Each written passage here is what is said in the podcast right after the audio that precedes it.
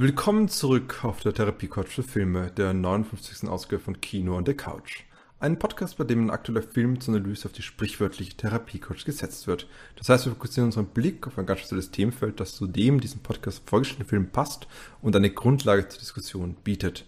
Und heute setzen wir The White Tiger von Ramin Barani auf die Couch, der jederzeit auf Netflix sichtbar ist.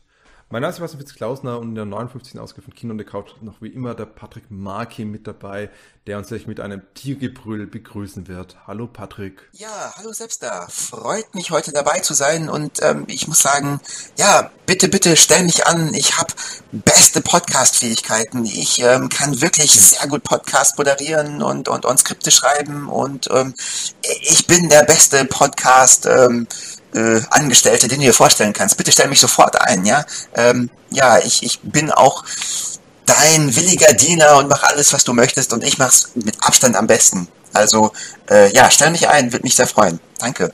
Vielleicht kann uns André Arnold, den wir abermals nach längeren Zeiten, weil wir begrüßen dürfen, nach ein paar Monaten, der uns wieder unterstützen wird, uns in, in seiner Expertise helfen wird, um diesen Film zu analysieren. Hallo André. Hallo, Servus.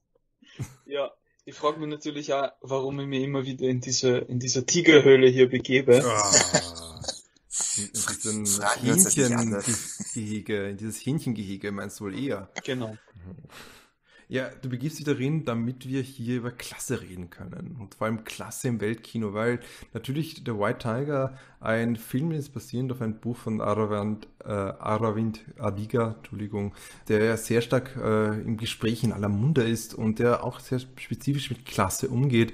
Und das fügt sich ein in einem relativ interessanten Trend möglicherweise, wie man heutzutage im, mit Klasse oder wie Klasse sichtbar wird im heutigen Weltkino. Und das ist der Grund, warum du da bist, André, weil du bist einfach klasse. ja.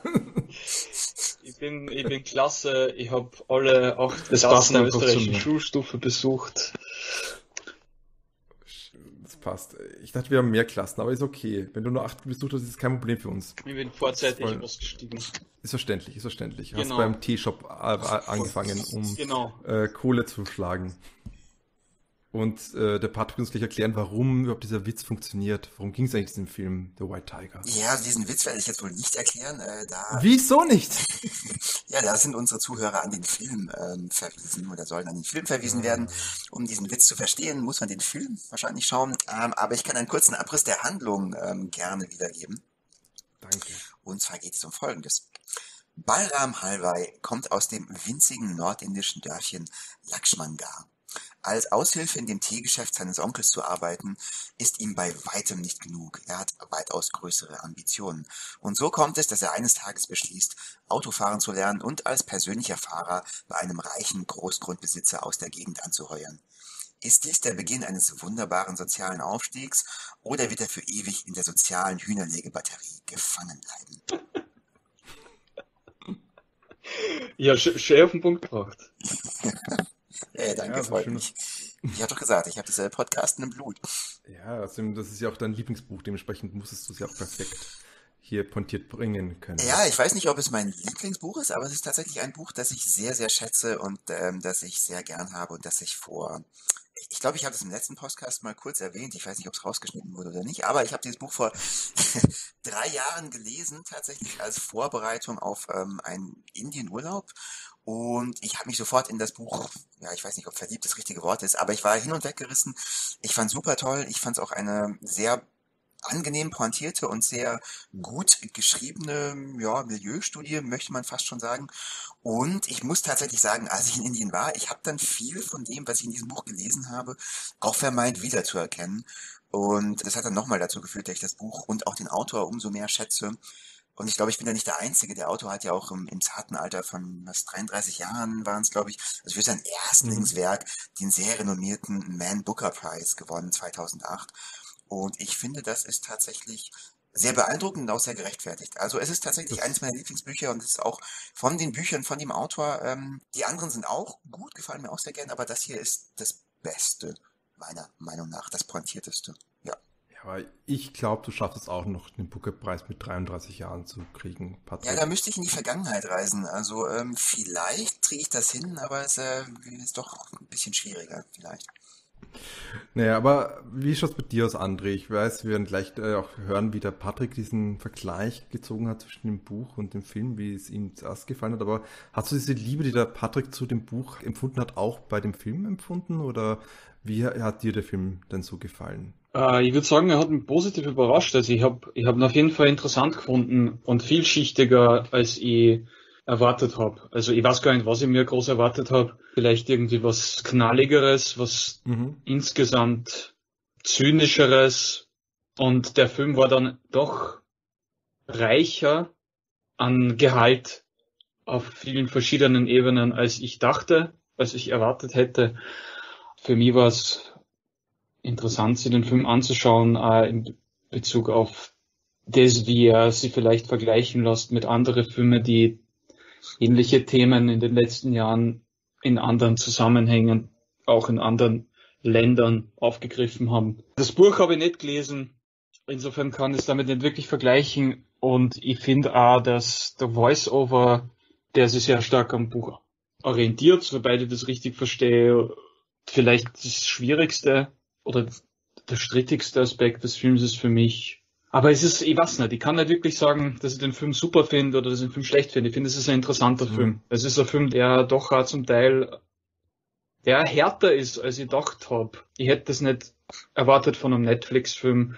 Die Schärfe, die der Film zum Teil dann hat in, in seiner Kritik von bestimmten Gegebenheiten, das hat mich überrascht. Mhm. Darf ich an dieser Stelle ganz kurz nachfragen, ist der Film von Netflix tatsächlich auch produziert oder wurde nur aufgekauft von Netflix? Ich glaube zweiteres, oder? Aber ich weiß nicht. Es ist so schwierig, weil das hat so eine lange Produktionsgeschichte einfach hat. Ich glaube schon, dass Netflix sehr früh schon an Bord gekommen ist. Aber wie früh es es passiert ist, sprich, ob es schon bei der Produktion war oder erst in der Postproduktion. Also es ist auf jeden Fall ein Fall gewesen, da bin ich mir ziemlich sicher, dass es nicht erst im, irgendwo Pr- Premiere gefeiert hat oder es war schon fertig und dann hat Netflix gekauft. Das wäre einfach eine andere Situation gewesen. Da glaube ich, wäre auch das Geld, ähm, wie unterschiedliche ähm, Personen, die in dem Produkt verwickelt waren, wie zum Beispiel eben auch die äh, Priyanka Chopra, die, die diese äh, Frau gespielt hat, die einzige prominente Frauenfigur im Film. Äh, ich glaube, sie ist Pinky oder Pink Madam oder so in der Richtung. Äh, die ist auch Pinky, Mitprodukt- ja, genau, Pinky. Die ist auch Mitproduzentin gewesen für den Film und ist auch ein, anscheinend eine der wichtigsten äh, indischen Schauspielerinnen der Zeit. So, so habe ich es verstanden. Ich kenne mich leider im indischen Kinos zu wenig aus, muss ich einfach gestehen. Viel zu wenig, äh, um hier ein, es bewerten zu können, beurteilen zu können. Und ich glaube aber, sie hat gesagt, dass sie das Geld niemals gehabt hätten für so eine Produktion, wenn es nicht mit Netflix in Verbindung gestanden wäre. Das heißt, ich würde schon sagen, das würde implizieren, dass schon die Produktion, die eigenen Dreh schon mit Netflix und dessen, deren Geld verbunden waren. Aber spätestens bei Postproduktion auf jeden Fall, weil da war schon Eva DuVernay an Bord. Das ist der späteste Moment, wo die, wo Netflix auf jeden Fall dabei war. Und Eva DuVernay hat ja eine enge Beziehung mit Netflix, mit verschiedenen Serien und Filmen schon mittlerweile. Okay, gut. Ja, es wirkt ja auch so, als ob der Film längere Zeit oder die Produktion des Films längere Zeit auf Eis gewesen wäre. Ja. Und dann ist vielleicht Netflix als, wie soll man sagen, Investor, Produzent mit an Bord gekommen und dann konnte das Ganze tatsächlich realisiert werden. Ich erinnere mich nämlich, als ich das Buch eben vor drei Jahren, 2017 war es, glaube ich, oder 2018, gelesen habe, habe ich äh, geschaut und habe gesehen, aha, okay, die Rechte wurden verkauft, das ist ein Projekt, das existiert, aber es gab überhaupt keine Nachrichten dazu. Und es hat alles so gewirkt, als ob es halt irgendwie ja, auf Eis ist und dann nie wirklich umgesetzt werden würde.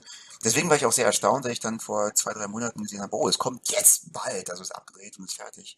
Mhm. Ähm, ja, tatsächlich. Ja, ich, ich finde, es ist auch äh, ein Film, der eindeutig sehr stark mit Netflix-Linie der letzten Jahre ähm, einhergeht oder ähm, mit äh, der Hinsicht, wie sie sich einem Weltkino annähern und äh, dieses stark verwerten können in ihren Art, äh, sowohl äh, bei Award Seasons sozusagen, wobei überraschenderweise, ich glaube, der White Tiger gar nichts ist bei Golden Globe irgendwie sichtbar geworden ist. Ich bin mir jetzt nicht hundertprozentig sicher, aber ich habe irgendwie das Gefühl, dass er nicht Nominierung Der bekommen Film ist auch nicht so attraktiv, habe ich den Eindruck, äh, Ja. in dieser Hinsicht. Und ich glaube, das macht bei ihm natürlich auch ein bisschen sympathisch. In welcher Hinsicht? In, in der Award-Hinsicht meinst du? Der Film ist zu, wie gesagt, er ist, also aus meiner Sicht, ist der Ja. Film zu scharf und hässlich und echt und arg stöhnweise, um wirklich in Frage zu kommen für, äh, für solche Sachen. Das ist meine persönliche Einschätzung. Ich, vielleicht irre ich mich und es gibt Kann- andere Gründe, kurz- aber das ist mein, mein Eindruck. Kannst du kurz sagen, was du mit diesen Adjektiven scharf, hässlich und echt meinst? Oder das ein bisschen konkretisieren in Bezug auf den Film? Ich meine damit sehr viel verschiedene Sachen äh, und Ja. die kann ich auch nicht auf den gesamten Film anwenden. Der Film Mhm. ist auch nicht wirklich äh, eben und stromlinienförmig. Er Mhm, ist doch mhm. wachsen auf sehr vielen Ebenen und er verändert sich und er hat verschiedene Phasen und er hat verschiedene so Strömungen im, gefühlsmäßig, die, die parallel nebeneinander herrennen. Aber es gibt Mhm. ein Aspekt, der besteht in der Hauptfigur. Die Hauptfigur ist eigentlich nie, sie ist, sie fügt sich nicht in, in ein etabliertes Schema Mhm. von Held oder Anti-Held oder guter Mhm. Mensch oder schlechter Mensch, moralisch, äh, moralisch sozusagen einwandfreie Figur oder moralisch komplexe Figur. Es ist, es ist wirklich äh, identifikatorisch prekäre Figur. Also es ist eine Figur, mit der man mitfühlen kann, aber es ist keine Figur, mit, die es am leicht macht, sich zu 100% mit ihr zu identifizieren, äh, auf dieser quasi komplexen, scheinkomplexen Ebene, wie man es gewohnt ist, so Qualitätsserien, so zum Beispiel, wenn man Mhm. denkt, die Mhm. Figuren sind irgendwie, sie machen schlimme Dinge, aber man kann es irgendwie nachvollziehen. Das ist in dem Film, finde ich, komplizierter. Und das finde ich ist ein Aspekt. Äh, sie ist einfach quasi, also der Hauptdarsteller und es ist, ist einfach kein, also das ist einfach kein typischer Helden- oder Anti-Helden-Darsteller von seinem, von seiner Physis und von seinem Äußeren. Ja. Es ist einfach, äh, ja, also er schaut einfach aus wie ein, wie ein Mensch. Normaler, normaler Mensch quasi. Und das ist auch schon was, was das Ganze, glaube ich, ein bisschen schwierig macht. Aber sollte es nicht Das ist- es besser machen oder sollte es nicht eigentlich die Chancen erhöhen? Nur Vielleicht bin ich hier zu optimistisch oder zu naiv, aber Also aus meiner Sicht nicht. nee. Da, okay. da bin ich vielleicht zu zynisch. Äh, vielleicht, da gibt es natürlich ja immer Ausnahmen, aber aus meiner Sicht ist das nicht so. Und das ist aber nur der eine Aspekt. Der andere war dann, dass der Film zum Teil, und das, das ist das, was mich am meisten überrascht hat, weil er eigentlich überhaupt nicht so anfängt. Aber der geht dann in so Richtungen, wo es, finde ich, emotional wirklich arg wird. Also so, so richtig einfach wirklich dieses Gefühl, diese schmerzhaften Gefühle, die mit äh, so einer Hilflosigkeit und einer Abhängigkeit Mhm. verbunden sind, der Film, die ja wirklich auf eine drastische Art und Weise zu vermitteln versucht. Und das ist nicht gemütlich zum Schauen. Im Unterschied zu zum Beispiel einem Film wie aber da, das ist natürlich auch ein bisschen subjektiv. Also ich finde, der, der bohrt einfach viel stärker in diese emotionalen Wunden, äh, als es für mich zum Beispiel ein Film wie Parasite macht. Ein Film wie Parasite kann man natürlich auch sagen, der geht da ziemlich weit, aber es ist alles immer so stilisiert, dass es immer eine Art von Distanz, für mich zumindest, dazu gibt, die es mir sehr, also das kann ich relativ gut konsumieren, ohne mich davon stark affizieren zu lassen. Und bei dem Film war das für mich nicht möglich. Und das ich dem Film zugute. Das rechnet ihm hoch an. Und ich würde sagen, dass das meiner Meinung nach dazu beiträgt, dass er nicht so die guten Chancen hat, jetzt irgendwie da salonfähig zu werden. Das ist meine Spekulation. Mhm. Ja, ich meine, dort, wo er, hm, man kann es ja nicht sagen, also ich frage sie auch letztlich, wo er, wo, wo würden sie den hinstellen? Ich, sie können ihn nicht äh, bei Foreign Language-Film machen, wobei das ist ja jetzt nur Ben Close, ich glaube, bei dem äh, bei den Oscars wäre ja der International-Film da die eigentliche Kategorie, aber ich bin mir ganz sicher, ob sie das machen dürften, wenn der äh, indisch und US-amerikanisch ist und ich weiß gar nicht, wie, wie, wie zu vielen Teilen, also die Frage ist sogar, wo er ist und gerade dort passt er tatsächlich kaum hin. Er ist äh, interessanterweise, also ich finde es interessant, Films, meinst du? Bei, ja, ich überlege gerade, er passt sich zu dem, Entschuldigung. da gibt's ähnlich, also da ist die Nominierung oder die offizielle Einsendung von Indien ist ja eh schon anders. Mhm. Also das ist dieser Film Mhm. definitiv Okay. nicht. Das kann ich mit Ja, Sicherheit dann, sagen. dann, dann ist es da eh schon draußen eigentlich. Und es da ist eigentlich eindeutig eben, wie du es schon sagst, äh, André, da ist, da ist dieser andere Netflix-Film, der jetzt auf meinen Globes äh, nominiert worden ist von der, mit der Sophia Loren, äh, der passendere, Anführungszeichen, weil er sich leichter in dieses Drama-Genre äh, um Shoah und ähnlichen äh, einfügt mit einer großen alten Diva des, des Films, Kino, der Kinogeschichte, das für Lorraine. Und ich, ich habe jetzt nämlich versucht, im Kopf auch so ein bisschen zu überlegen, wie es bei anderen Netflix-Produktionen sind und habe so gedacht, so, ja, aber ich meine, gerade sowas wie Irishman, der funktioniert doch auch ganz, ganz anders als viele andere und das ist auch immer mein meine direkteste Vergleichswert, den ich finde, ist immer die, der Film hat sowas, hat eine Scorsese-Linie, die er fährt, für mich eigentlich. Du meinst The White äh, Tiger? Der White Tiger. Das stimmt, finde, das ist ein bisschen, find, ist ein bisschen was dran, ja. Also so eine 90er Jahre Scorsese oder ich weiß auch, ich weiß auch nicht genau, wo ich es verordnen soll, aber es ist das, wie ich mir einen Scorsese-Film vorstelle oder woran ich, äh, er sich orientiert von der äh, Ästhetik, nicht Ästhetik, von der wie die, wie die, genau das Gegenteil, was du gesagt hast, wie auch der Voice-Over funktioniert. Also ich finde, das könnte durchaus in Goodfellas auch so sein oder in Casino zum Beispiel. Da ist was dran, das stimmt. Lange her. her. Ähm, aber tatsächlich, und Irishman ist auch ein Film, der extrem sprengt. Wir haben, glaube ich, darüber nur ein bisschen gesprochen, aber er, er, geht, er geht schon in diese Richtung des Slow Cinemas. Er, er, er hat auch eine Protagonisten, der nicht sich in diese klassischen Slow, Slow Cinema, wenn, da, da müsste ich jetzt voll widersprechen, weil der Film, also in meinen Augen hat der Film jetzt von Irishman.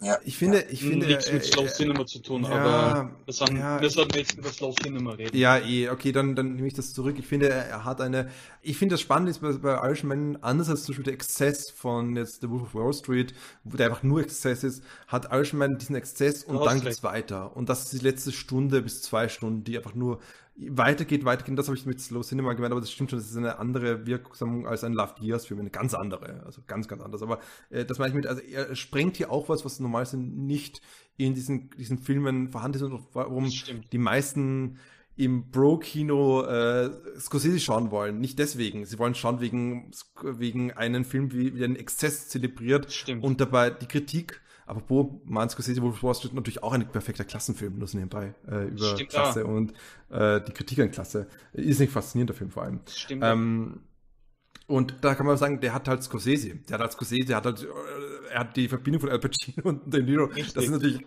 ganz was anderes und ganz viel besser vermarktbar. Und dann habe ich, bin ich gegangen zu Spike Lee, der auch eine, genau diese direkt in die Wunde fährt, mit einer Direktheit äh, und äh, auch solche Verwundbarkeiten vieler Hinsicht herzeigt äh, in verschiedensten Filmen und auch im, letztens bei, bei der Five Bloods ist auch ein, ein, Film, der von Netflix aufgenommen worden ist, zumindest, ich weiß nicht mehr, ob er produziert wurde oder nicht, bin ich mir nicht ganz sicher. Aber auch hier hat man zumindest die Star Power. Das heißt, ich gebe dir schon recht, der, der Film hat Marker, die dorthin führen von dem, was, äh, wo, warum Netflix den haben wollte und warum Netflix damit agiert und, und ihn herzeigt, weil ich meine allein, dass äh, Adiga ein Booker Prize Winner ist für dieses Buch und das Buch an sich im internationalen Raum sehr populär ist und sehr stark rezipiert worden ist, aber gleichzeitig gebe ich dir absolut recht, dass er sich da schon wieder ein bisschen raus, rausfällt, weil er eben nicht so glatt ist wie die anderen Netflix Foreign Language Filme, zum Beispiel, genau. wie etwa ähm, mir fällt nicht der Name ein, der Sophia Loren Shoah-Film oder Roma auch eigentlich, der auch ja. ganz anders funktioniert. Nur, nur das als letzten Punkt, nur die Emotionalität. Also auch im Vergleich zu Scorsese, der, der vollkommen, also den verstehe ich, da ist voll, voll was dran. Aber selbst mhm. bei die Scorsese-Filme, da ist diese Emotionalität, die, die der ja. Film einzugehen bereit ist, besonders in dieser Mittelstelle, also wo man so richtig in die Psyche der Hauptfigur eintaucht und das ist nicht sehr schön, weil das, das, das ist sehr quälerisch. Das ist nicht mhm. einfach nur düster, sondern das ist wirklich einfach, das ist wirklich unangenehm. Es ist ähm, bei Scorsese immer irgendwie, nachdem die Leute oftmals von White Tiger, okay. Mhm. nachdem die Leute meistens so abgestumpft sind in diesen, zumindest in den, oder so stark das auf Distanz halten und dann nur die Schauspieler irgendwie das auch nicht wirklich, wenn sie das dann machen, das dann so zelebrieren, dass dann das Spektakel irgendwie wichtiger ist als die Identifikation, funktioniert das für mich bei White Tiger ganz anders. Also das ist einfach wirklich, das schürft tiefer auf dieser Ebene für mich als fast alle dieser Filme. Das ist mein persönlicher Eindruck. Ich weiß nicht, ob es euch auch so gegangen ist. Absolut, absolut. Also ich kann das nur 100% unterstreichen. Das ist aber auch ein Grund, warum mir das Buch so gut gefallen hat. Also diese, äh, moralische Ambivalenz und die, die Schonungslosigkeit, die Ungeschönheit, mit der tatsächlich der Finger auf die Wunde gelegt wird. Ähm, ist aber trotzdem also sehr interessant und irgendwie, ich weiß nicht, angenehm ist das falsche Wort, aber also ich konnte das Buch nicht aus der Hand lesen und irgendwie eben diese Sache, dass das geht im Film vielleicht ein bisschen unter, aber das Buch hat auch eine bestimmte Art von Humor, die noch ein bisschen stärker zum Tragen kommt. Das heißt, du fängst an zu lachen, aber das Lachen bleibt dir im Hals stecken, weil dir dann gleichzeitig auch ähm, der Ernst und die Ungerechtigkeit der Lage, die tatsächlich äh, sehr prävalent, ja und eben sehr ungerecht ist, bewusst wird und du wirst halt ja gezwungen, dich damit zu konfrontieren und irgendwas damit zu tun. Ne? Das finde ich eigentlich, eigentlich fände ich das für einen Film hm, in Sachen Awards ein wichtiges Kriterium. Also eigentlich all diese Sachen, die wir angesprochen haben, in einer perfekten Welt, zumindest wenn es nach mir ginge. Ja, es geht nicht nach mir, wir leben nicht in einer perfekten Welt, aber wären das eigentlich alles Kriterien, die einen exzellenten Film aus machen oder ausmachen sollten. Ja. Na sicher, sicher. Ich finde einfach nur, es ist theoretisch äh, ein spannendes Thema, warum, also wenn wir jetzt nicht nur von Netflix reden, und mich fasziniert das schon ein bisschen, muss ich zugeben, warum ein Film wie Parasite die Oscars gewinnen kann. Ja. Mhm. Und irgendwie ohne, ohne, ohne dass es zu großen Diskursen oder Diskussionen oder öffentlichen oder Reibungen kommt, ähm, warum das möglich ist. Und äh, ich würde sagen, dass ein Film wie White Tiger da vielleicht das schwerer hätte. Aber ja, andererseits bin ich mir gar nicht sicher, ob das wirklich stimmt. Vielleicht gange das inzwischen auch genauso.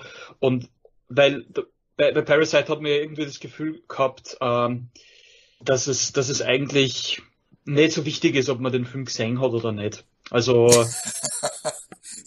ich bin mir vielleicht, also, vielleicht tue ich leider Unrecht, ich bin mir nicht sicher, aber es war schon ein bisschen der Eindruck von mir. Das ist sehr stark. Zeit sogar schon der Poster Klassenkritik drinnen hatte, da war so ein Google-Bild drinnen. Jetzt muss ich das Poster mal googeln. Das heißt sogar, das Poster ist, äh,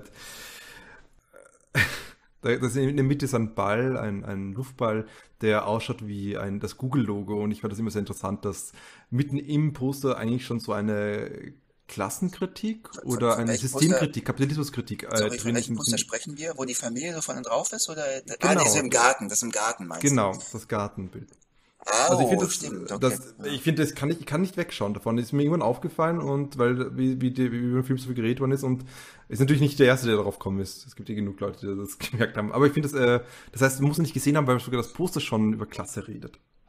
So. Ja, na, natürlich ich das nicht, aber das ist, äh, das ist, ich habe natürlich das eher so gemeint, dass, äh, dass, dass der Sieg von Parasite bei den Oscars äh, in den öffentlichen, im öffentlichen medialen Diskurs, soweit ich das beurteilen habe, China, in, in Amerika sehr stark äh, geframed wurde als ein Triumph der Repräsentation. Ja. Und genau. dass der Inhalt des Films eigentlich nicht wirklich äh, diskutiert wurde in diesem Diskurs. Dass es in erster Linie darum mhm. ging, dass hier zum ersten Mal ein äh, Film äh, aus einem anderen Land in einer anderen Sprache äh, die Hauptkategorie gewonnen hat. Dass ja, okay. das, das, das primär relevant war für diese für diesen Diskurs. Aber das, das träfe doch alles, also das träfe doch alles genauso auf White Tiger zu. Also alles, was du gerade gesagt, gesagt, hast, würde genauso für White Tiger. Na, wird's nicht, weil der Film ist auf Englisch überwiegend.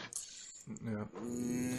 Ja, aber man, ja. man könnte trotzdem argumentieren, was jetzt, äh, also das, was, was, was anders ist, ist erstens, und das muss man schon durch sagen, wie, wie, es wird auch die Kritik wieder oftmals geäußert diesbezüglich, ist der Film nicht ein Film, ein, ein, westlicher Film de facto, der im Gewand eines indischen Films daherkommt und äh, der, das, obwohl eben ähm, gerade Crew und Cast etc. stark indisch sind. Und Ramin Bahrani ist ein das war sie iranischstämmiger, aber genau. ist amerikanischer Regisseur. Genau, genau. Ja, eh, ich wollte, sollte ich ihm hin, dabei, dass die einzigen, die wirklich hier rausfallen, ist wie ich der Regisseur, und das muss man doch sagen, das ist aufgrund der Auteurtheorie und der Hinsicht, wie, wie sehr die Regisseure hier stark in den Vordergrund gesetzt werden, das ist schon was anderes, aber ähm, Jetzt bin ich irgendwie raus, rausgekommen, sorry. Aber kurzum, ich glaube schon, also es, man kann das schon sagen und ich finde auch, es wird auch in der Art und Weise, wie über den Film geredet wird, schon stark in Vordergrund gesetzt. Also wenn man die Chopra äh, hört, wenn sie über den Film redet, dann sagt sie schon immer wieder diese Idee der Repräsentation, wie wichtig es ist, einen Film zu haben, der im, im indischen Raum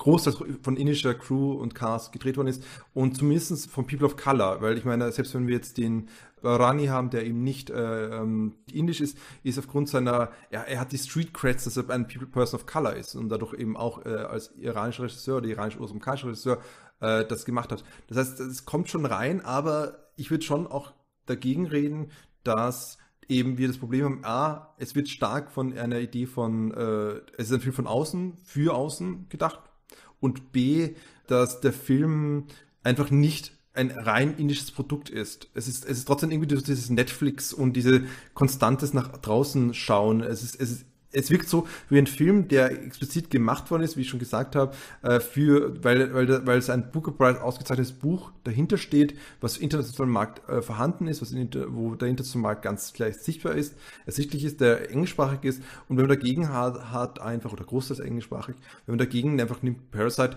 das ist ein Film, der wirkt wie ein Film, der einfach ein semi-großer Blockbuster in koreanischen Kinos sein kann, oder zumindest äh, Kult wie Tarantino-artig und das ist, ist er sicherlich gewesen. Äh, also war ein sehr erfolgreicher Film in Korea, der aber tatsächlich auch darüber ja. hinausgegangen ist. Ja. Und dadurch kommt die, diese Nuancen, wie unterschiedlich darüber und, und über diese beiden Filme geredet werden würde. Ich, also ich glaube tatsächlich, ähm, hier könnte man eine Parallele aufmachen. Ich glaube, die Lage ist relativ ähnlich zu dem haha, ebenfalls von uns besprochenen Film ähm, I Am Not a Witch. Ja? Ich weiß nicht, ob ihr Zuhörer, Zuhörerinnen euch dran erinnern könnt. Aber das ist auch ein Film, der gemacht wurde von jemandem, der aus diesem kulturellen Hintergrund stammt, aber eben auch doch ähm, ein westlichen Hintergrund zusätzlich hat und diese Fusion von diesen beiden Hintergründen das ermöglichen, dass dieses Werk so gemacht wurde. Das heißt, es ist nicht ausschließlich für ein westliches Publikum, aber schon mit einem westlichen Publikum oder mit einer westlichen Rezeption auch als Ziel. Aber dennoch wird hier, glaube ich, schon auch äh, also wird schon ein in Anführungszeichen indisches Publikum angesprochen und hier eine Message transportiert. Hm, beziehungsweise ist es authentisch, weil eben die Leute, die dahinter stecken, eben schon diesen ja, authentischen ethnischen Hintergrund haben und schon auch aus persönlicher direkter Erfahrung sprechen können. Aber ein solcher Film wäre so, glaube ich, da werden mir auch einige Leute widersprechen, aber wäre so in dieser Art, glaube ich, nicht möglich gewesen, ohne auch den westlichen Einfluss oder die westliche Sichtweise in der persönlichen Lebensgeschichte des, des Autors oder des Regisseurs. Also ich glaube, da sind diese Faktoren, die hier zusammenkommen, die dieses Werk dann so erschaffen haben. Und ich glaube, letzten Endes, ja, ist das auch, warum das Buch dann den Preis gewonnen hat. Also das ist ein Aspekt. Ja. Aber äh, das eine muss ich sagen, ähm, weil wir haben jetzt ein Fenster aufgemacht, was eigentlich nicht so relevant für unsere Diskussion ist grundlegend, äh, muss man schon sagen, dass I'm Not a Witch explizit immer wieder den Touristic Gaze in den Vordergrund setzt und ich finde, das macht der Film nicht. Er verkauft sich sehr stark als, das ist das authentische Indien. Dass es äh, Indien gibt, in Indien gibt es das helle und die dunkle Seite und ähnliche durchaus sehr breite Wortfetzen, die auch schon im Buch anscheinend drin sind, aber die hier einfach anders wirken und es versucht uns zu zeigen, was das ist, das Indien und die indische Gesellschaft. Und da muss man sagen, das ist ähm, anders für mich als eben diese Herangehensweise von I'm Not a Witch. Aber da kommen wir zurück zu dieser, eigentlich die Frage, die ihm der andere gestellt hat mit, mit dem äh, Bezug auf äh, Klasse gegen jetzt äh, Repräsentation, weil darum ging es ja, dass, dass eigentlich dieser Film ähm, gerade Parasite eher in Bezug auf diese Repräsentationsdiskurs diskutiert worden ist und nicht so stark in Bezug auf die Klasse. Und ich bin mir nicht ganz sicher, Sorry, ob. was ist der Unterschied? Da kann ich jetzt nicht ganz folgen. Unterschied na, zwischen Klasse und Repräsentation. Äh, na, Repräsentation im Sinne von, hier gibt es einen koreanischen Film, der eben nicht nur Sichtbarkeit hat, der nicht nur einen Oscar gewonnen hat, sondern der wirklich den Oscar gewonnen hat für den besten Film. Was gab es noch nie. Es ist ein koreanischsprachiger Film und es ist die Repräsentation für ein äh, Weltkino, was etwas erlangt hat, was noch nie da gewesen war, nämlich, äh, oder niemals so in der Richtung da gewesen war. Ich meine, wir haben auch französische Filme gehabt und englischsprachige Filme, die schon gewonnen haben mit besten Film ausgehört, aber noch niemals ein Film, der nicht mit einer westlichen Sprache gedreht worden ist, so kann man es auf jeden Fall sagen, und in, äh, oder im westlichen Kulturraum gedreht worden ist und andererseits auf Englisch. Also selbst die Artist, der den besten Film gewonnen hat, war zwar französischsprachige Produktion, äh, französische Produktion, aber war englischsprachig oder stumm Beides. Äh, und äh, naja, es gab ein paar englische Worte. Und dagegen haben wir jetzt Parasite, der eben explizit eben ein Repräsentant des koreanischen Kinos ist und wie ich explizit koreanischer Film war. Und das wurde natürlich auch dann nicht nur geframed als, hey, das äh, ist ein, eine Repräsentation des Weltkinos dort, sondern es ist eine Repräsentation von Minderheiten und Persons of Color in diesem Kontext und, und äh, es ist halt dieser Representation-Diskurs, den wir seit Jahren Ja, führen. was halt natürlich, finde ich, in dem Fall wirklich extrem äh, reduktiv ist. Also extrem reduktiv. Ich würde nicht sagen, dass es immer so ist und natürlich ist, ist der Aspekt immer trotzdem wichtig und ähm, diskussionswürdig und es ist auch immer bis zu einem gewissen Grad richtig, dass es da ein, eine Repräsentationsfunktion gibt. Gleichzeitig das zum Hauptkriterium zu erheben, ist halt in de dem Fall irgendwie schon ein kleines bisschen zynisch, ich weiß nicht, also auf jeden Ja. Fall vermessen, weil natürlich Ja. jeder, buchstäblich jeder einzelne Film, der in einem anderen Land äh, als Amerika gedreht wurde, erfüllt dieses Kriterium. Ja. Immer. Äh, Der, Un- der Unterschied ist ein bisschen die, die, würde ich sagen, die Sichtbarkeit von manchen Ländern, manchen Filmkulturen, die es durchaus unterschiedlich geprägt ist und auch Hierarchien sicher. und Quellen gibt. Aber man kann natürlich Aber- sagen, Indien ist da Äh, sicher nicht äh, äh, auf der untersten Stufe im Ja. Weltkino. Da gibt es noch Ja. sehr viele andere Kulturen, die noch viel weniger Präsenz haben im internationalen Genau. Ich würde Kontext. sagen, dass ähm, es wäre, wenn man, wenn man das Vergleich macht, das, wo sich Representation dann in, in Frage käme, oder das, wo sich zentral wird, wäre eher so ein Film wie Minari, glaube ich, der ja auch gerade jetzt, äh, diskutiert wird. Oder Minari ist der. Ja, ist, der ist koreanisch. Also der ist, also da geht's. Der ist- okay, ja, erzähl du. Er ist nicht koreanisch, aber es geht um einen koreanischen Hintergrund. ja, aber ich meine, das ist ein Film, der im, in den USA gedreht worden ist von, äh, oder ein Film von, äh, Ah, Wayne, ja. von, von, ähm, Ja, heißt der? Hat übrigens, glaube ich, auch ähm, sehr gute Oscar-Chancen, wenn du mich fragst. Also ja, Ja. aber äh, Hast du den schon gesehen? Nein, ich habe ihn noch nicht gesehen. Ich würde ihn aber sehr gerne sehen. Und ähm, Na dann hat auf jeden Fall gute Oscars. Nee, wir reden im Diskurs und wir reden darüber, was äh, die, Ja, auf, jetzt worauf die wir uns sehr, Oscars. sehr stark auf der Diskursebene, das stimmt. Äh, Genau. Ähm, und ähm, dementsprechend finde ich es ein wichtiger Punkt, dass du das aufgebracht hast und wir sind noch immer bei der Frage mit dem Inhalt.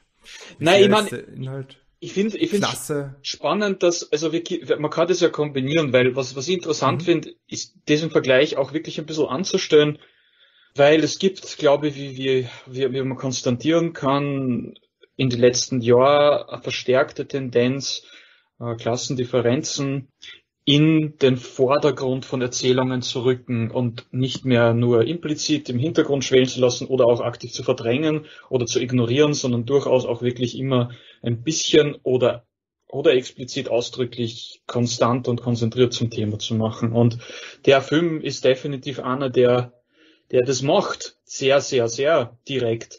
Und es ist ein Film, der aber, finde ich, wirklich auf, voll viele Ebenen, also alle diese Filme funktionieren anders und alle diese Filme haben eine andere Ästhetik und Parasite ist, Mhm. der Film ist immer mit Parasite verglichen worden, weil es gibt natürlich dafür Parallelen, aber zum Beispiel ist ein Riesenunterschied schon der, dass es hier, das ist eine Hauptfigur. Und es gibt zwar schon auch einen fam- familiären Hintergrund, aber der wird eher als, ähm, als, ein, als zusätzliche Belastung inszeniert hier und nicht als, äh, äh, als Gemeinschaft, wie das in Parasite der ja, Fall ist. überhaupt nicht, ja. Äh, Überhaupt es gibt, äh, in dem Fall ist es außerdem, und es sind meistens natürlich auch bei all diesen Geschichten äh, Männerfiguren, die im Mittelpunkt stehen. Selbst bei Parasite würde ich sagen, dass die Männerfiguren zentral sind, die Vater-Sohn-Beziehung zentral ist und die Frauenfiguren eigentlich eher sekundär äh, sind. Darüber kann man vielleicht streiten, aber das ist irgendwie, und da ist es halt ganz klar aus der Perspektive von einem Mann. Und dann ist natürlich die Frage der Ästhetik, die und, und auch eben dieser Emotionalität. Also Parasite ist ja zum Beispiel ein, makelloses Kunstprodukt aus bürgerlicher Perspektive. Also Parasite ist, ein, ist, ein, ist, ein, ist einfach ein, Parasite ist wie das Haus, in dem die reichen Leute wohnen. Es ist genauso gut designt, es ist genauso edel und nobel. Einfach durchinszeniert von quasi einem Profi, wo jede, jedes, jeder, jeder Moment stimmt, äußerst rhythmisch perfekt durchgetaktet. Das ist äh, ein, ein artisanal Meisterwerk. Und dieser Film White Tiger ist es nicht. Der hat sehr viel rohe Ecken und Kanten und Momente, die auch ästhetisch nicht einfügen in den Rest. Und das finde ich dann, ja, also das, das mag ich natürlich. Also das, also nicht natürlich, aber ich, das finde ich spannend, dass der Film das drin hat. Es gibt da so dokumentarische Momente in dem Film. Ganz kurz zum Beispiel, so gegen Ende. Szenen, die auf der Straßendraht sind, die auf einmal ganz anders an, ausschauen, wie, wie der Rest vom Film. Und wo ich kurz an Werner Herzog zum Beispiel denken müssen, äh, der äh, also eine Inspirationsquelle war für, mhm. für Bachrani. Ja, ich weiß nicht, ich weiß nicht. Ich, eigentlich konstatiere ich gerade nur Beobachtungen. Ich, ich habe noch nicht wirklich irgendwie ein Fazit oder irgendeine These da. Ich will einfach nur, ich finde es einfach mal, ich finde einfach nur, dass man diese Filme auf der einen Seite schon irgendwie gemeinsam betrachten kann, aber man sollte sie auch alle für sich genommen sehen. Äh, und was, ich, was man auch sehen sollte, ist, dass der Film zwar ein Film über, über Indien ist und sehr spezifisch über Indien und über das indische Kastensystem und über indische, also das ist ein Film, der, der nimmt äh, über das Buch auch ganz ausdrücklich Bezug auf, auf indische Verhältnisse, die es anderswo nicht in dieser Form gibt. Aber was einem für mich spannend macht, ist natürlich alles, was, äh, was ich nachvollziehen und nachempfinden und auch irgendwie übertragen kann auf, weiß ich nicht, europäische Verhältnisse. Und da gibt's, finde ich, sehr viel, was, was, äh, was universell, was universell ist an dem Film. Ja, das finde ich, das finde ich spannend. Ja, die Frage ist da gleichzeitig, und ich, ich stelle es jetzt mal wirklich in den Raum, und glaubt ihr, dass diese Sache diese Universalität, Universalität, die da, die gerade in Bezug auf diese Gesellschaftskritik konstatiert wird, dass diese explizit drin ist, um es ähm, anschlussfähiger zu machen? Oder ist es eher, was ich mir auch gut vorstellen kann, einfach deshalb, weil wir hier mit Kapitalismuskritik zu tun haben und Kapitalismusstrukturen sind einfach in vielen Fällen sehr ähnlich aufgebaut und wir sehen einfach Näheverhältnisse zueinander? Ich glaube, es ist letzteres. Ja, sehe ich absolut auch so. Auch und ja. Sorry, Hans. Genau. Nein, nein, voll. Nein, es geht ja auch nicht nur um, um quasi Kapitalismuskritik, es geht einfach auch um äh, so Beziehungen zwischen, also es geht um unterschiedliche Arten de, des Gefälles, um, um, um, um, um Psychologie, äh, die zu tun hat mhm. mit, mit äh, Differenz und mit Machtgefällen, die sie ja in, in, in, in allen, die in allen nur erdenklichen Systemen und Zusammenhängen äußern können. Und der Film geht da sehr stark darauf ein. Also ich habe irgendwie, glaube ich, in meiner Kritik habe ich den Film, glaube ich, verglichen mit äh, also den Mittelteil mit The Servant von Joseph Losey, falls den wer von euch kennt. Das ist so ein Film aus den 60er, also es ist also total, also fast schon abstraktes Psychodrama über die Beziehung zwischen einem Diener und seinem Herrn in England, der so surreale Elemente enthält. Äh, und da geht's wirklich fast nur um, um diese psychologischen Mechanismen, die in solchen Verhältnissen greifen. Und ich finde, dass der Film mhm. dort, also White Tiger, dort am stärksten ist, wo er sich damit beschäftigt, also gerade so gegen, gegen äh, in der Mitte gegen Ende, wo, wo wirklich diese, diese Dynamiken zwischen dem, zwischen der Hauptfigur und, und äh, diesem Ashok, seinem quasi dem westlichen Meister, ja. äh, dem liberalen Meister, ähm, zum Tragen kommen. Das, das, das hat mich sehr überrascht, wie, äh, wie, wie weit der Film da gegangen ist in, in der Beschäftigung mit, mit diesen, mit dieser psychologischen Verkettung. Ja. Ja, mhm. also auch da finde ich, also das es kommt im Buch tatsächlich sogar noch mal ein bisschen deutlicher ähm, zu Vorschein, beziehungsweise wird es öfters erwähnt, auch dieser, ja, dieser Gegensatz der Klassen oder dieser Gegensatz dieser kulturellen Lebenswahrheiten, die, äh, mit denen die Leute sich da konfrontiert sehen. Ähm, aber ich finde es auch ganz spannend, also auch das ist komplett voller Ambivalenzen. Also Balram beschreibt ja den Asok, also einerseits bewundernd und, und versucht ja ihm alles recht zu machen. Der sagt ja auch einmal, ähm, ja gut, ich weiß nicht, ist es letzten Endes so, dass man als Diener seine Herren liebt oder wie war das nochmal? Also äh, liebt in der Fassade des Hasses oder hasst ja, ja. in der Fassade der Liebe. Genau, und das fand ich super äh, spannend, aber auch so andere ähm, äh, Passagen, wo er zum Beispiel sagt, hm, also wie gesagt, einerseits verehrt er ihn ja auch ähm, von seinem Verhalten, aber andererseits sagt er auch, naja, irgendwie ist Asok eigentlich super ähm, zahm. Er ist ein zahmes Lamm und wird sich in meiner Welt, das wird impliziert, er gar nicht durchsetzen können. Also wenn er nicht diesen Klassenstatus, diesen Privileg, dieses Privileg hätte, er würde hoffnungslos untergehen, weil er komplett zahm geworden ist und diese Qualität des sich durchsetzen können, also eines weißen Tigers, wenn man so möchte, eigentlich nicht hat. Ähm, das heißt, da winkt ja auch eine Bewertung mit, ähm, beziehungsweise eine wie auch immer ausgelagerte Geringschätzung. Und ich finde diesen, diesen Konflikt oder diese vielen Ebenen, diese Ambivalenz einfach unheimlich ähm, faszinierend. Voll. Mhm. Ja, ähm, ja, ich finde, Okay, also zum einen, um so mal so ein bisschen Psychologie anzusprechen, äh, die jetzt du aufgebaut hast, Patrick, die du an, äh, André aufgebaut hast und Patrick vertieft hat. Äh, ich finde, das hat mich halt total jetzt nochmal an diese Meister-Knecht-Dynamik, äh, die Dialektik nach Hegel Herr Knecht, Dialektik, ja, genau. Ja, äh, ne, ja klar, okay, naja, nein, aber okay, trotzdem ja, muss man das kontrollieren. Also ich Ja, eh, klar. äh, ja, Ja. Mm, Und natürlich daran anschließend halt genau das, was auch der Film ja auch gut rüberbringt mit dieser Idee, wie kulturelle Narrative das verankern und wie diese Machtgefälle äh, nicht einfach so zu durchschauen sein können, sondern immer schon verankert sind in kulturelle Narrative des, des ähm, moralisch Richtigen, könnte man sagen. Aber, und da ist meine Kritik irgendwie des Films, für mich löst sich das also für mich ist das eigentlich, ich, ich, ich weiß nicht, es, vielleicht klappt es am Anfang für mich, aber es ist viel schneller, ist schon drinnen, dass das eher die Situation, dass die Situation kippt. Sie kippt dann teilweise explizit mit auch einer Bildästhetik im Moment, wo der ähm, Ashok mit dem Protagonisten Essen ist und das vollkommen romantisiert äh, dieses äh, Essen, dieses Essen der armen Leute, ach, du bist ja frei, du, hast, du kannst dieses Essen essen, also da hat man natürlich spannende Klassen und Romantisierung von Klassenverhältnissen äh, drinnen. Ähm, und die Kamera beginnt so, dass wir den Hinterkopf von Ashok rechts sehen und vor ihm den Protagonisten und die Kamera fährt langsam von links nach rechts, sodass die Kamera nun den Ashok links im Bild hat und den Protagonisten rechts im Bild. Und da ist genau der Moment, wo auch es explizit wird, mit auch in der, im Inhalt. Ich weiß nicht mehr, was gesagt aber es wird, ich, ich, ich habe mir diesen, diesen Moment ganz stark im Kopf, ist ganz im Kopf geblieben, weil er hier sich auch kippt von dem, ich möchte seine Frau sein, ich möchte äh, diese Frauenfigur für ihn äh, erfüllen, äh, als Ersatz für diese Frau äh, da sein für ihn, äh, hin zu einem, ich schaue was, ich weiß, ich kenne meine eigene, meinen eigenen Wert und ich kenne auch die Wertlosigkeit, die ich für ihn habe. Ich erkenne diese.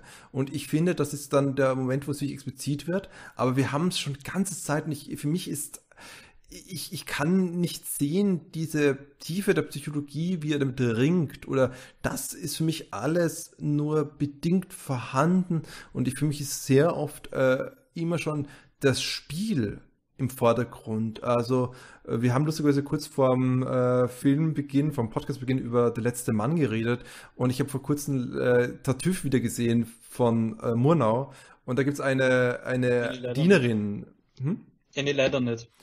Ist halt eine Verfilmung von Tartuffe halt von, ähm, meine Güte, peinlich. Molière? Von Molière, danke, Molière. Ich hatte vom Misanthropen halt gedacht. Ja, von Molière halt. Ähm, und äh, da ist aber gerahmt mit einer, mit einer äh, Rahmenhandlung um einen Meister, äh, um einen äh, Herrn, der eine Dienerin hat, eine Hausfrau. Und diese Hausfrau nützt ihn vollkommen aus. Und wir sollen ganz eindeutig, ganz schrecklich diese Hausfrau finden. Und ich denke so, What the fuck? Ich finde das gut, dass sie das nicht so empfindet, dass sie da sich dem äh, so wie, äh, niederwürfig äh, gibt. Aber sie wird der Kamera gänzlich ausgeliefert. Als, äh, sorry. Äh, das ist echt okay. nur der sorry, sorry, nur ganz kurz. Okay. Äh, ähm, das ist dieser Film Tartüff und diese, diese Dienerin äh, äh, verzieht die Miene, wenn der läutet und ah, komm, wann kommst du her und so und ist aber und dann wenn sie bei ihr ist, dann macht sie eine gute Miene und das sollen wir halt schlecht finden, weil Tartüff halt auch, also mit Tartüff in Verbindung gebracht wird. Mhm. Ähm, und ich habe gedacht, für mich ist dieser Moment, dass, dass er eine gute Miene zum schlechten Spiel macht, der Fassade der Liebe hinter dem Hassen, äh, das ist viel früher schon für mich sichtbar und ich komme nicht rein in die Psychologie, wo ich diese Ja. quere Gedanken sehe, wie er sich selbst äh, selbst geißelt und diese Ehrenhaftigkeit des Herren wirklich ernst nimmt, weil er schon, ich habe auch das Gefühl, dass zum Beispiel, wie, wie er mit, mit den beiden ähm, nach Hause fährt und diese Geste macht mit, äh, mit den Augen und so, das ist doch eine Verarschung gewesen, oder nicht? Äh, er, er, er, schau, er, er sagt, ja, immer wenn er einen Baum sieht, da muss man so die Augen und dann im Ja. Und ich dachte mir, das ist eine Verarschung, weil er gerade sich gekratzt Ja. hat, weil er gerade äh, ihr Ja. auf die Brüste Ja. geschaut. Na Und, sicher. äh, Aber ge- genau das ist, so, so früh beginnt schon diese Verarschung. Aber- Aber es ist keine wirklich Verarsche. das- Also es ist, es es ist ist- keine Verarsche. Also Okay. jein. Ja. Es ist einerseits schon Verarsche, weil es natürlich nicht echt ist, aber andererseits genießt er, glaube ich, auch diese Aufmerksamkeit, die ihm dadurch zuteil wird. Also Ja, ja, so habe ich das auch empfunden. Und er macht das irgendwie auch, um sie zu amüsieren oder um ihnen Ja. hier eine Show zu Okay. bieten, mehr oder weniger. Aber er macht es nicht, nicht direkt zumindest, um sie lächerlich zu machen oder um sich über sie lustig zu machen. Ähm, also das ist ja schwierig zu definieren, beziehungsweise da die Grenze zu ziehen. Aber ich glaube, das ist ein Aspekt, genau der darum sehr, sehr authentisch ist. Genau darum geht's, dass es schwierig ist, diese Grenze zu ziehen. Also für mich war das auch, ich habe das nicht so wie du empfunden, selbst da, dass es, äh, ich verstehe, was du meinst, ich kann das auch nachvollziehen, aber für mich war das nie so eindeutig und deswegen habe ich es also gut gefunden, äh, wie das funktioniert und damit ist im ästhetischen Kippen, weil das ästhetische Kippen, das kommt ja in dem Moment der Handlung, wo auch wirklich nicht mehr ähm, von der Hand zu weisen ist, dass er für sie also dass er entbehrlich ist, ja kein Mensch ist für sie. Und im Wesentlichen, dass alle, alle diese Annäherungsversuche und alle diese Versuche äh, irgendwie in äh, ein gutes Gefühl zu geben, dass das alles oberflächlich ist und kosmetisch ist und dass er von hart auf hart kommt, das ist klar, er ist ein Objekt und nichts anderes. Und das wird ihm klar. Und dann gibt es quasi keine Un äh, da gibt es keine Ungewissheit mehr, äh, in der es sich gemütlich machen kann.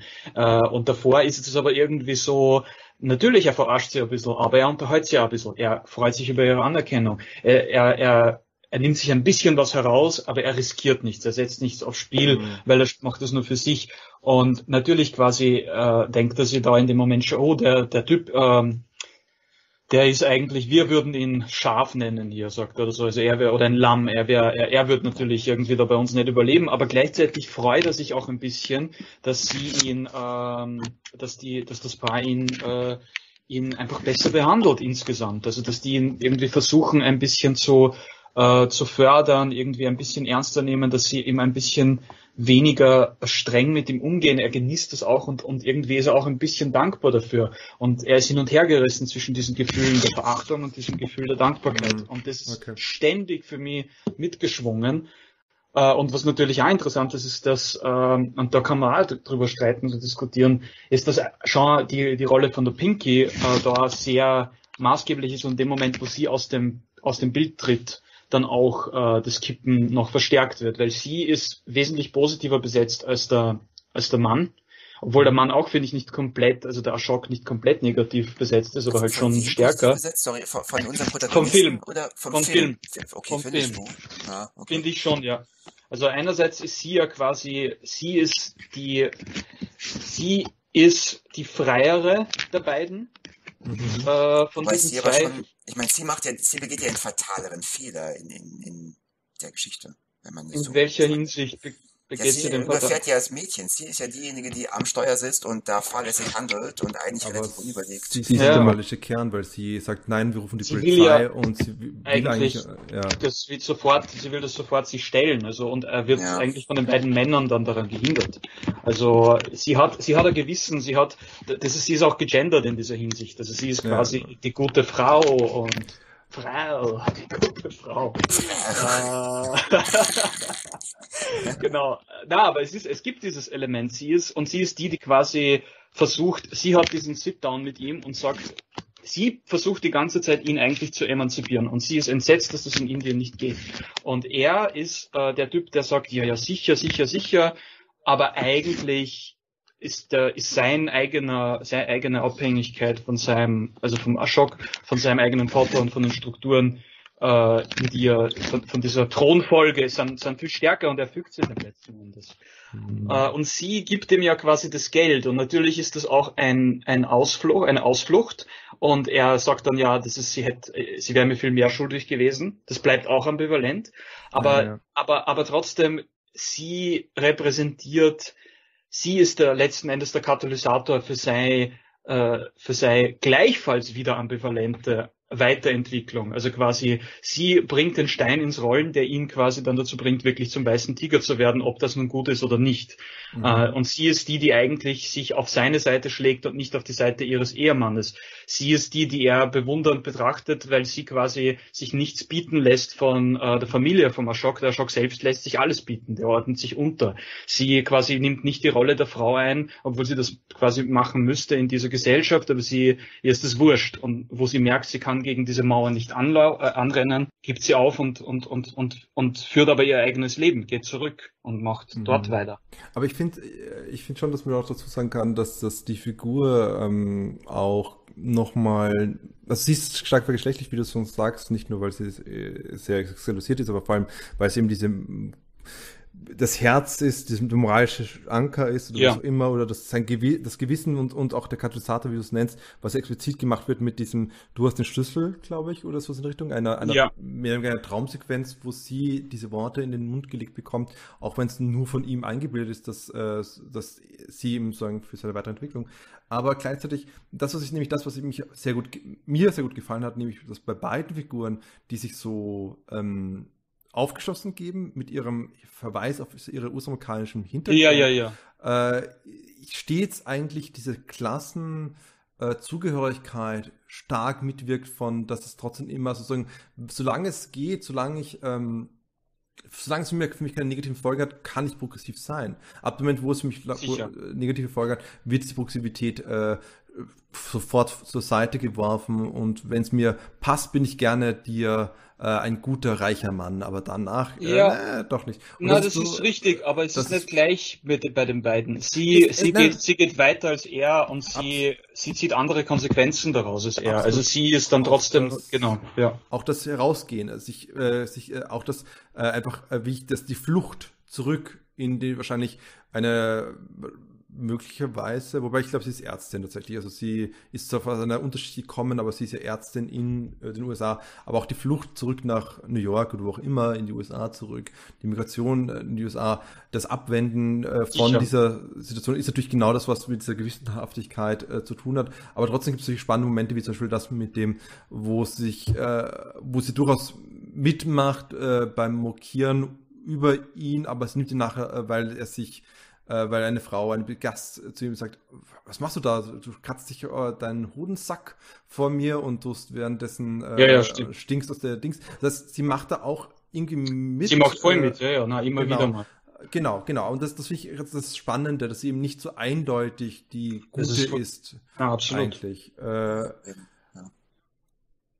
Genau, und das hat eben auch genau diese Ambivalenz. Eh, es, es stimmt, also ich muss sagen, das Gespräch hilft mir auch, den Film ein bisschen äh, mehr schätzen zu können. Ich fand ihn persönlich eher zu glatt, lustigerweise, weil hm. du ihn zu durchdrungen äh, gefunden hast, oder nicht zu, zu durchdrungen, sondern du, du ihn gerade so eine raue Ebene. Äh, Na, in bestimmten Passagen, also die, die erste, die ersten, was nicht, die erste, der erste Teil, die erste neun, äh, 60 Minuten oder was nicht wie lang, bis ja, äh, da ist alles noch relativ, äh, da habe ich den Film auch verhältnismäßig glatt empfunden. Ich finde aber, wo er dann kippt, ist dieser Effekt dann umso stärker und das finde okay. ich halt auch so spannend, weil das kommt nicht so oft vor bei Filmen, äh, dass sie wirklich so von einem äh, Unterhaltungs- und Empfindungsmodus in einen anderen wechseln mit, mhm. mit, mit einer Schärfe, die, die, wie, wie bei diesem Film, finde ich. Also ich, ich bin einfach, es hat mich überrascht. Ja, also ich war also nicht nur überrascht so von, ah, sowas ist möglich, sondern es hat mich wirklich kalt erwischt. Äh, ich habe gedacht, das plätschert jetzt mehr oder weniger nur so in diesem, sagen wir, ja, Schmalspur Scorsese-Modus so ein bisschen dahin. Mhm, mh. okay. Und äh, dann war das aber eine Wendung, die das Ganze, die dann schon die, die tatsächlichen, also die Abgründe hinter diesen diesem doch eher zynischen, distanzierten Abhandeln von diesen Strukturen äh, nur, nur viel stärker zum Vorschein gebracht hat, ja, und dann alles noch viel komplizierter geworden ist, viel komplexer und ja, ich glaube, das, das hat mir gefallen. Mhm. Und dann am Ende ist es ja dann auch interessant, welchen, also welchen, ob, ob, mhm. wie man, wie man den Schluss dann vom Film, ja. äh, wie er die Kurve kratzt, sozusagen.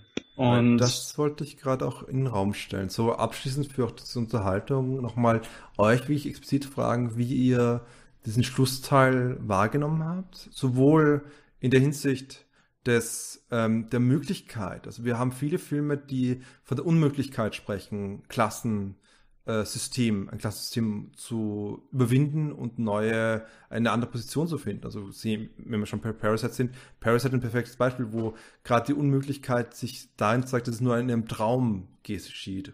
Bei der letzte Mann auch nur so nebenbei bei Mono. Wenn, Ja. äh, und wir haben immer wieder, oder auch beim Mambiki Kazuko von äh, Correda, haben wir genauso auch die Unmöglichkeit. Oder ist, man kann nur das System entgleisen lassen, um einen anderen Bong Joon-ho-Film zu beweisen, Snowpiercer. Ja, ja, ja. Und die Frage ist, jetzt haben wir eine Figur, die tatsächlich hier im System tatsächlich äh, es überwunden hat oder beziehungsweise selbst jetzt ein Teil des Lichts ist, wie es genannt wird, also selbst ein eine Person mit großem Belly. Das ist das eine, was mich äh, interessieren wird, wie ihr dazu steht. Und zum anderen nochmal dieses Schlussbild. Das wird dieses, diese Schlusserzählung, ja, ja. die aufgebracht wird, wo eben der Protagonist sich an seine äh, Mitab also seine Untergebenen, äh, seine, seine Angestellten wendet von diesem Taxunternehmen, was er hat. Und dieses Schlussbild, was dann natürlich in diesem Schlussbild kulminiert. Ähm, also, vielleicht willst du mal, Patrick, damit, damit äh, du auch ein bisschen mehr reden darfst. du bist ein guter Diener, Patrick. Du warst sehr gut. sehr gerne, sehr genau, gerne. Was, was Nur wenn ich darf, selbst da darf ich. ich ja, also, ja, okay. Ähm. Trau dich. Setz dich, setz dich her, Patrick. Nicht auf dem Sofa, nicht auf dem Sofa, am Boden. Ah, ich weiß nicht. Also zeige ich euch Liebe und hasse euch in Wirklichkeit?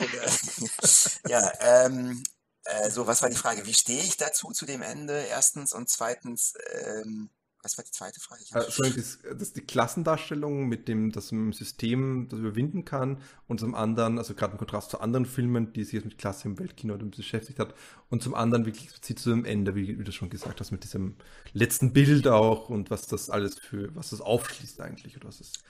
Ja, äh, ich meine, er spricht es ja eigentlich recht deutlich an. Also unser Protagonist wird durch dieses letzte Bild eigentlich so ein bisschen zu einem Revolutionär, möchte man sagen. Das heißt, er hat es geschafft, aus diesem Rooster Coop, äh, also aus dieser Legebatterie, ich weiß nicht, ob das die gute Übersetzung ist, aber also da auszubrechen, aber hat es natürlich nur durch eine relativ drastische Maßnahme geschafft. Äh, also er hat einen Mord begangen, er hat äh, das Gesetz gebrochen, was für ihn auch natürlich nicht, also ohne emotionale Konsequenzen bleibt, aber es wird schon zumindest in meiner Wahrnehmung, da möchte ich dann auch nochmal genauer schauen, warum das so ist, aber es wird irgendwie, finde ich, schon als legitim dargestellt, einfach weil es keinen anderen Ausweg gibt.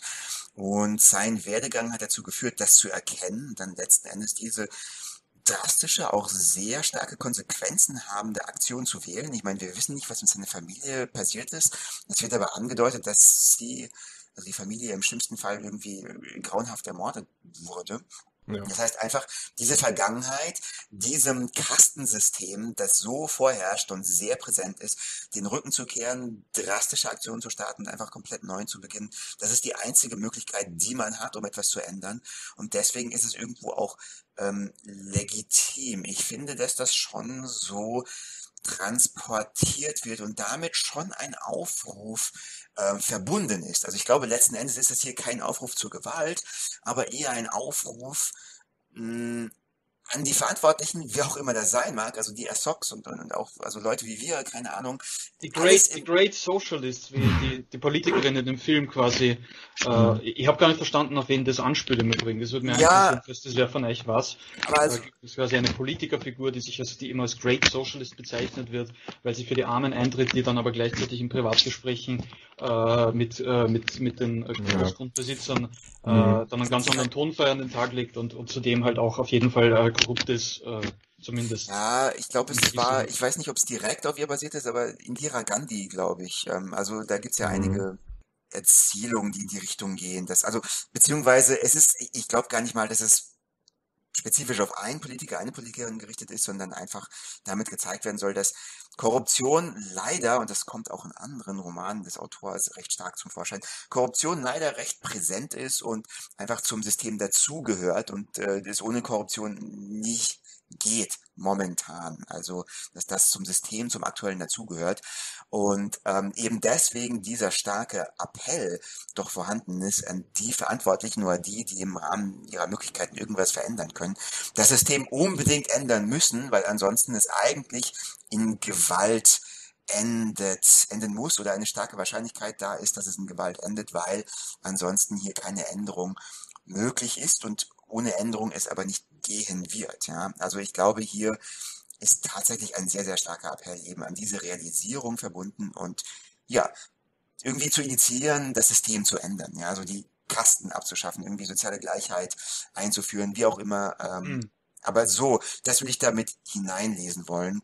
Und ich finde deswegen, also bei mir persönlich war dieser drastische Akt von Balram legitim. Also ich kann damit leben. Ich finde es okay, weil er keine andere äh, Möglichkeit hatte. Also es ist natürlich moralisch verwerflich. Er sagt ja dann, im, der ja. Voice-Over ist eigentlich schon interessant, weil er dann immer wieder Sachen nachkorrigiert und kommentiert, relativiert. Er sagt ja dann irgendwie, ah, wenn ich mir das Recht überlege, eigentlich war Stepper der Mund zu bringen. Eigentlich hätte den anderen Typen, ähm, den Mongoose, äh, also quasi ein Vertreter der, der, der, der quasi ein Handlanger der tatsächlichen Macht, also quasi den, den Typen, der de, von dem eigentlich der Druck wirklich ausgeht, äh, äh, dann irgendwie. Aber dafür ist es zu spät so, also auch mit so einem Augenzwinkern äh, formuliert er das dann. Aber es wird zumindest auch irgendwie ins Spiel gebracht, diese, diese Frage, ob, ob jetzt wirklich das Problem äh, äh, in Asch also ob Ashok wirklich das Kernproblem repräsentiert hat, ob er wirklich die Instanz der Macht war, die, mhm. die an, die, an der alles hängt. Ja, ja Ashok, Ashok hat das nicht verdient. Ashok war eine gute Person, ein, hat einen guten Charakter, oh. hat eine, eine zahme Person, aber, aber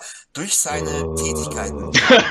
ja, ja, ja, ja, so, nee, nee, er war eine Person, die nicht moralisch verwerft, also nicht direkt. Also er war ja eigentlich von der Persönlichkeit eher unschuldig, sagen wir mal so, das wird auch direkt angesprochen.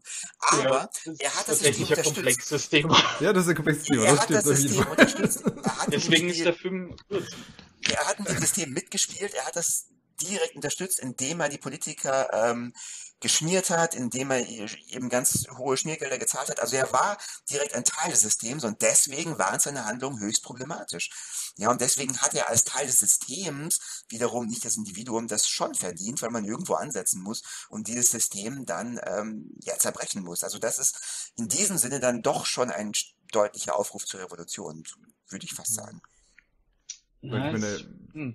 ist halt die Frage gerade, dass ich das System brechen. Also der Film bricht das System ja nicht. Das ist interessant eigentlich, dass er das eben gerade nicht tut. Und das ist, wenn du sagst, André, in dem Crossover geht es über diese Relativierung der Ebene, ist sogar, könnte man sogar das dann deuten, wenn man wollte, äh, zurück zu der Führung zu der Psychologisierung, dass hier wiederum genau das passiert, sagen, diese Unterscheidung zu treffen von, da gibt es ja die guten und die schlechten Reiche. Und mein Reich war schon irgendwie ein guter, eh, so wie du es eigentlich selbst auch gesagt hast, André, äh, Patrick, sorry, irgendwie heute, heute habe ich es ähm, dass, dass, dass hier eben hier tatsächlich, wenn man, er ist eigentlich ein Nutznießer also, äh, dieses Systems und ist ein Erhalter des Systems und das Interessante ist eigentlich, dass der Film damit endet, dass er erneut abermals das im System äh, diese Position überwindet, indem er das System, mit dem System spielt, mit dem, mit, indem er genau dasselbe macht, was die Great Socialist macht. Genau dieselben äh, Ideen von der Korruption und des, ähm, der, der Mechanismen, die bisher waren. Nur das Einzige, was er macht, mit einem mit dem Antlitz an Menschlichkeit. Es ist Sozialismus mit Antlitz an Menschlichkeit, um es vom, vom DDR zu nehmen. Also diesem Antlitz an Menschlichkeit haben wir damit, dass er Verträge eingeht. Ja, ja, also das ist, das ist entscheidend, dass er das genau. sagt. Er, er, er, er regelt, er, er lagert diese psychologische Ebene aus ja. Äh, er versucht sozusagen die Leute vor, diesen, vor dieser Quälerei zu bewahren, indem alles klar geregelt ist. Es gibt quasi Ausbeutung nach wie vor, genau. aber die Ausbeutung funktioniert nach klaren Regeln. Jeder weiß, ja. was passiert, wenn er den Vertrag unterschreibt und dann äh, kann man den aber auch äh, äh, unter, unter äh, kann man den auch wieder aufkündigen. Äh, und, und ich glaube, es ist, es gibt ja dann die Szene auch noch, wo, wo dies, dies, die Geschichte mit der mit dem überfahrenen Kind sich genau. wiederholt ja. in Kurzform und dann noch überhaupt nicht mehr emotional, sondern nur mehr als Beispiel von so wird das jetzt gemacht. Äh, Eben. Noch, ja. Eben, das ist der entscheidende Punkt. Das Resultat ist ein anderes. Also Balram benutzt das System und die üblen Machenschaften des Systems, um dorthin zu kommen, wo er ist. Aber sobald er in einer Machtposition ist, baut er etwas Faires auf. Naja, das heißt, fair? Ist es fair? Ist es fair, wenn ein Kind stirbt und dann, man sagt, man ja. ein, ein Geldwert, ein gewisser Geldwert, weil er sich sowieso leisten kann, weil er sowieso Millionen hat, weil er das 16, das 20-fache von dem verdient hat, was er geraubt hat, was er sich genommen hat. Das ist genauso die, genau die gleiche Idee von, wie, was für einen Wert hat ein Menschenleben in diesem System und welches Menschenleben hat mehr Wert und welches Menschenleben hat weniger Wert. Das heißt, nur weil es eine Verschiebung hingibt, ist das System nicht verändert. Und das meine ich mit, das finde ich interessant, dass der Film eigentlich das System erhält, zumindest viele, mit einem menschlichen Antlitz. Er hält das System mit einem menschlichen Antlitz, mit einer neu, neuen Veränderung. Aber selbst der Unterschied ist, er bindet die Leidtragenden, die Eltern direkt ein und tritt mit ihnen in eine Transaktion ein. Das heißt, er verhandelt mit ihnen und sagt quasi, okay, ja. ich bin verantwortlich, ist es okay für euch, ihr kriegt das Geld. Also klar ist es nicht fair, man kann jetzt diskutieren, ähm, was wäre hier fair, wahrscheinlich sollte jemand ins Gefängnis gehen müssen, aber ja. er zieht ja. die Leidtragenden direkt mit ein und bringt es auf eine transaktionale Ebene, was dann schon fairer ist, als einfach sich nicht drum zu kümmern es und zu sagen, ja gut, das sind eh nur arme Leute, deren Kind um, überfahren okay. wurde. Wir versuchen gar nicht mit ihnen irgendwas zu machen. Klare Szene vor, die klare Szene, also eine ganze Filmhandlung in einem usamerikanischen Film das wäre das Thema des Films, das nämlich, was heißt es, was ist Menschenleben? Bei Aaron Brockovich zum Beispiel, was heißt Menschenleben? Äh, was, wie sehr werden die Menschen ähm, dafür, wie, wie sehr können sie sich rauswinden in, durch das Justizsystem etc.? Wie sehr ist es nur die Performance des, ah, es tut mir so leid, ich knie nieder vor ihnen und äh, ich werde ihren Sohn dafür aufnehmen. Das ist alles nur, weil er diese Möglichkeiten hat und sich rauskaufen kann. Und das ist, finde ich, auch ein, vielleicht eh ein harter Schlusspunkt für den nein, Film. Nein, da, da kommt, das ist schon sehr, also dieser ganze Schluss ist, finde ich, sehr, ja, aussagekräftig in dieser Hinsicht. Und da kommt wieder nämlich, da geht die Universalität auch ein bisschen flöten und da kommt so ein, finde ich, so ein Essentialismus, äh, so ein indischer Essentialismus rein, der, der strittig ist, äh, mhm, okay. weil weil es eben dann irgendwie auf einmal darum geht, was ist in, in, Indien möglich, was ist in dieser, und es geht ja auf Voiceover immer um indische Kultur und dann ist sozusagen, wie du sagst, in Amerika kann man das nicht so inszenieren, ähm, aber in Indien in einem indischen Kontext geht das sozusagen, weil wir wissen ja dort, äh, dort, dort ist es halt so, ja. Und dort ist es so und da kann man halt nur so weit gehen. Äh, und, und weiter ist nicht möglich, weil dazu sind die Strukturen so verkrustet und dafür ist sozusagen menschliches Leben dort zu wenig wert. Was aber natürlich ein, ein zynischer Gedanke ist, ein ziemlich zynischer ja. Gedanke. Andererseits hat der Film die Figur, also die, die Hauptfigur, da, da ist er schon sehr Scorsese-mäßig. Der Film hat kein, die Figur bleibt nicht, es bleibt uns offen, ob wir uns mit, äh, mit ihr identifizieren ja. wollen. Und es gibt da immer einen Abstand zwischen dem Voice-Over und dem, was wir sehen. Der Voice-Over ist immer aus der Perspektive von dem abgeklärten, komplett quasi sich selbst schon zurechten narrativierten äh, ähm, Ballraum äh, erzählt, der, der sowieso alles nur noch durch diese Linse betrachtet, also der eigentlich das nur mal irgendwie da herumwitzelt und, und, und sagt, ja, ja, das, also der immer, immer so diesen sarkastischen Tonfall hat und für den, der hat abgeschlossen mit, mit diesem Thema. Der hat die, die, die Gefühle auch ja, quasi begraben, ja. Äh, aber das, was wir sehen, ist, wir sehen ihn auch in Situationen von extremer Verletzlichkeit und an dem, an dem, an dem quasi Punkten, wo, wo, wo die Gefühle am stärksten sind. Äh, und ich finde, das macht so eine Kluft auf, wo es einem auf jeden Fall nur möglich ist, am Ende zu sagen, ja, aber ich, ich bin nicht einverstanden mit dem, was du mir da sagst. Und ja. was auch interessant ist, ist, dass dieses allerletzte Bild ähm, ja. ja. dann nicht auf ihm ist, sondern auf seinen Mitarbeitern. Ja. Und ich weiß nicht, wie ich das deuten soll. Ich finde, das ist ein spannendes Schlussbild. Das hat mir mit einem Fragezeichen hinterlassen. Ja, also ich muss sagen, ich jetzt wahrscheinlich so ähnlich wie der Patrick gedeutet. Also nicht unbedingt mit äh, passt auf, sondern eher wirklich fast schon wie ich revolutionär. Und, und ein interessantes Kippbild zu dem, was bei Wolf of Wall Street ist. Also in beiden ist die Masse am Schluss im Bild. Und einmal als eingelullte Masse, das andere Mal als äh, wir stehen jetzt äh, hart hier und wir wissen, dass man den Meister töten kann. äh, und das bringt aber schon sehr viel Interessantes rein. Und ich glaube, du, aber André, hast es, glaube ich, jetzt auch am Schluss nochmal schön zusammengefasst, wie hier dieses, was du von Anfang als Rauheit oder als scharf, hässlich, echt arg bezeichnet hast, ja. dass das hier nochmal so äh, reinkommt oder wie das ganze Film davon geprägt ist.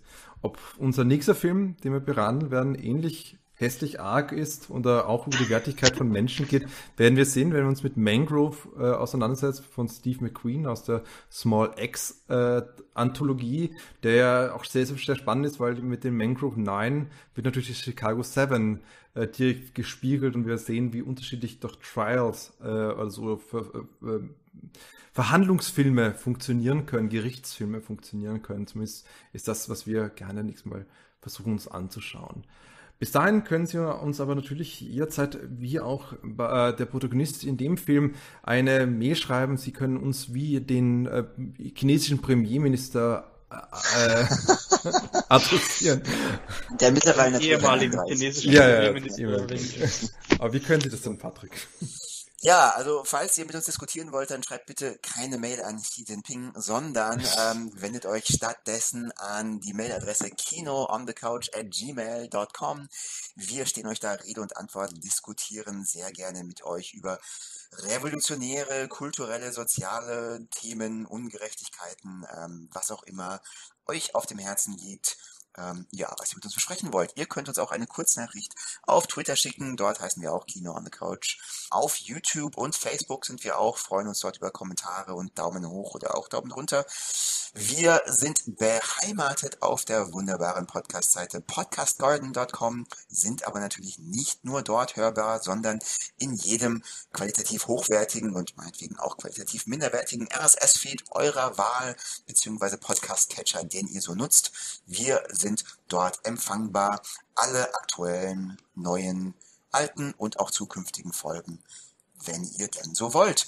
Letzten Endes sind wir natürlich auch auf Apple Podcast zugegen. Selbst da. Habe ich was vergessen oder habe ich meinen Job so gut gemacht, wie ich anfangs versprochen habe? Bitte stell mich fest ein, bitte gib mir Perspektiven. Das hast du ziemlich gut gemacht. Ich kann dir, wenn du weiter so machst, kriegst du eine Süßigkeit sogar. Ich sag's dir. Oh. Eines, eines Tages. Wenn du mal. Das, ja, das freut mich. Ich, ich, werde, ich werde weiterhin darauf zuarbeiten und ähm, ja. Was uns vor allem gefreut hat, war natürlich, dass der André wieder mal mitgemacht hat. Und das ist eh letztes Mal bei Chicago 7, glaube ich. Also es bietet sich auch gut an. eine schöne Klammer, die da hier entstanden ist. Und du hast uns da, finde ich, auch äh, zusammen haben den Film auf eine sehr interessante Art, ich, auch diskutiert. Und ich hoffe, es hat euch so viel geholfen, wie auch mir, um diesen Film ein bisschen besser verstehen zu können. Und ja, also von mir zumindest herzliches Danke an dich, äh, André. Ja, gern. Es ist immer wieder eine Freude, äh, da irgendwie die Gedanken herumzuwerfen. Und für mich eröffnen sie da ja immer wieder neue Perspektiven auf die Filme. Also es ist ja immer ein äh, Denken im Sprechen, hoffentlich, für uns alle. Meistens ist es ein, bei mir ein Sprechen ohne Denken, aber das ist... genau, genau das habe ich, genau das hab ich gemacht. Ja, und damit äh, tschüss. Ciao, ja, lasst uns gemeinsam Revolutionen anzetteln und diese Welt verbessern. Bis zum nächsten Mal.